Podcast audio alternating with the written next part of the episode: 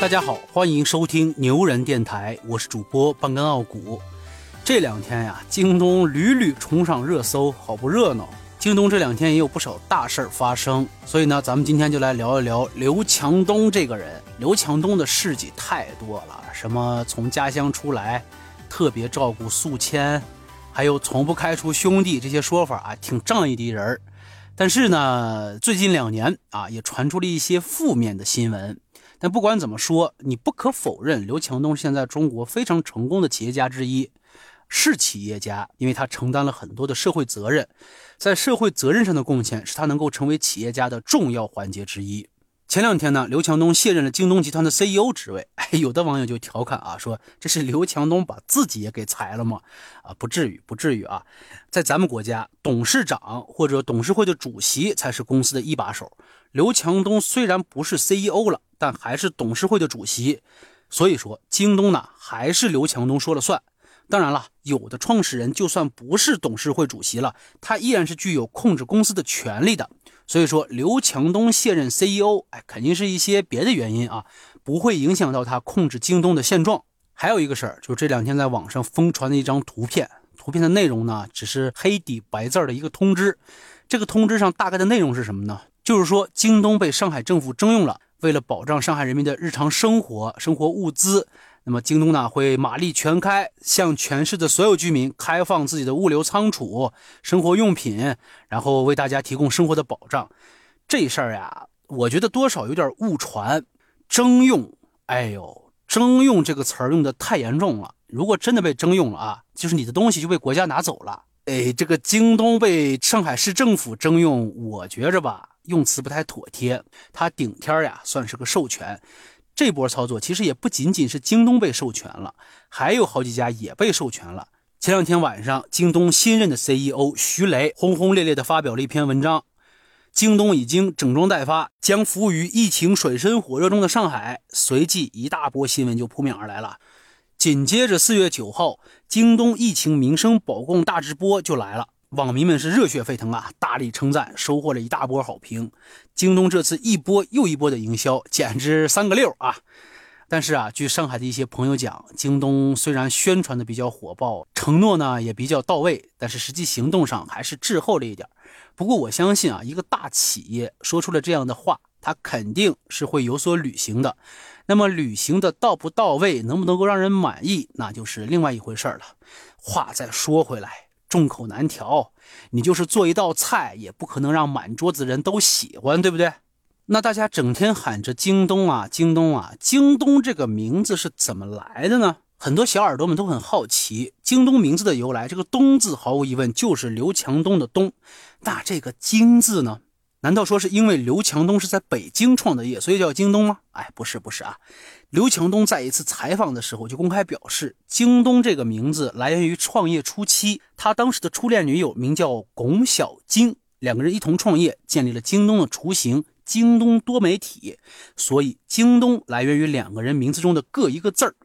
哎，那这龚小晶现在怎么样啊？有没有对奶茶妹妹构成什么威胁呀？没有，龚小晶现在仍然担任着京东公共事务战略部的副总裁。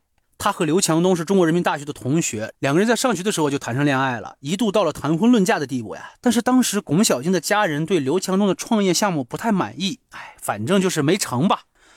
那说到这个京东多媒体，那刘强东是怎么把它做起来的呢？这一段啊是真传奇。京东多媒体最初是卖光盘的。这个光盘大家别误会啊，就是空光盘，里面什么都没有啊，不是像大街上那种小贩儿，哎，哥们儿要光盘吗？要盘吗？哎，不是那个啊。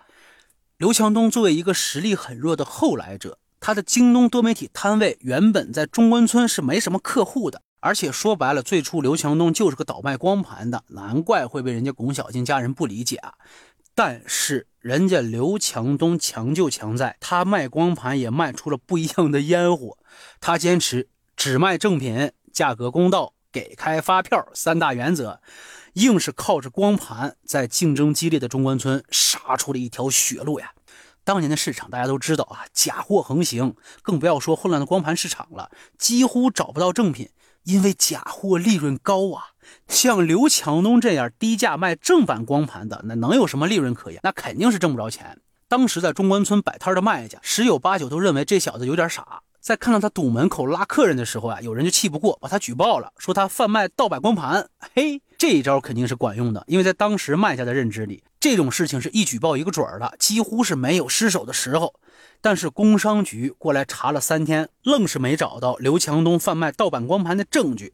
而且可怕的是啊，京东多媒体就这么一个小小的四平米的摊位。账目非常清楚，每一笔买卖都坚持开发票，哪怕买家退货了，他还得把这个发票先给人家。这不查不知道，一查还查好了，哪儿他妈有这样的卖家呀？刘强东彻底就把名头打响了，越来越多的人跑到了他家买光盘。但是啊，名声是有了，但卖光盘他不赚钱呐。尤其是这小子当时光盘价格卖的很低，现在引流这词儿大伙儿都熟吧？刘强东其实就是用光盘引了流，真正让他赚到第一桶金的是刻录机。当时呢，很多结婚庆典都是需要录像的，市场上对刻录机的需求很大，全国很多婚庆公司老板都跑到中关村来买刻录机。刻录机呀，成为了当年中关村最热门的商品。刘强东也把刻录机作为突破点，而且他很快就找到了如何出售的方法。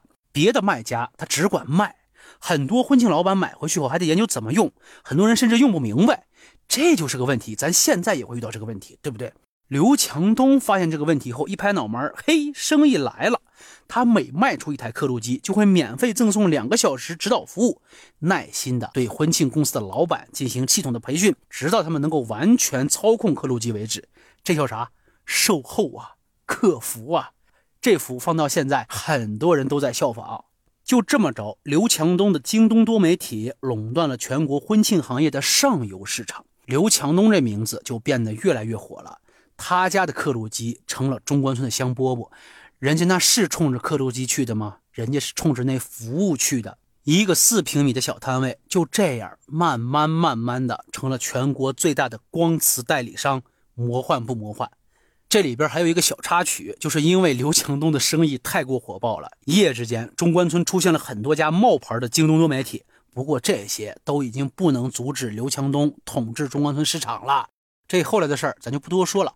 刘强东开始从线下转到线上，慢慢的又把京东商城做了起来，又开始到处借钱融资，搞成了自己的仓储物流体系。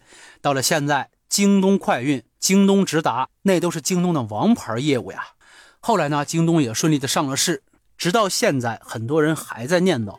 当年二十六岁的刘强东和他的京东多媒体成为了中关村的无冕之王，京东这个名字渐渐的响彻了大江南北。很多年后的现在啊，依然有无数人感叹当年的盛况呀。好了，今儿就这么着吧，感谢收听牛人电台，我是主播半根傲骨，顺手转评点赞，咱们下期不见不散。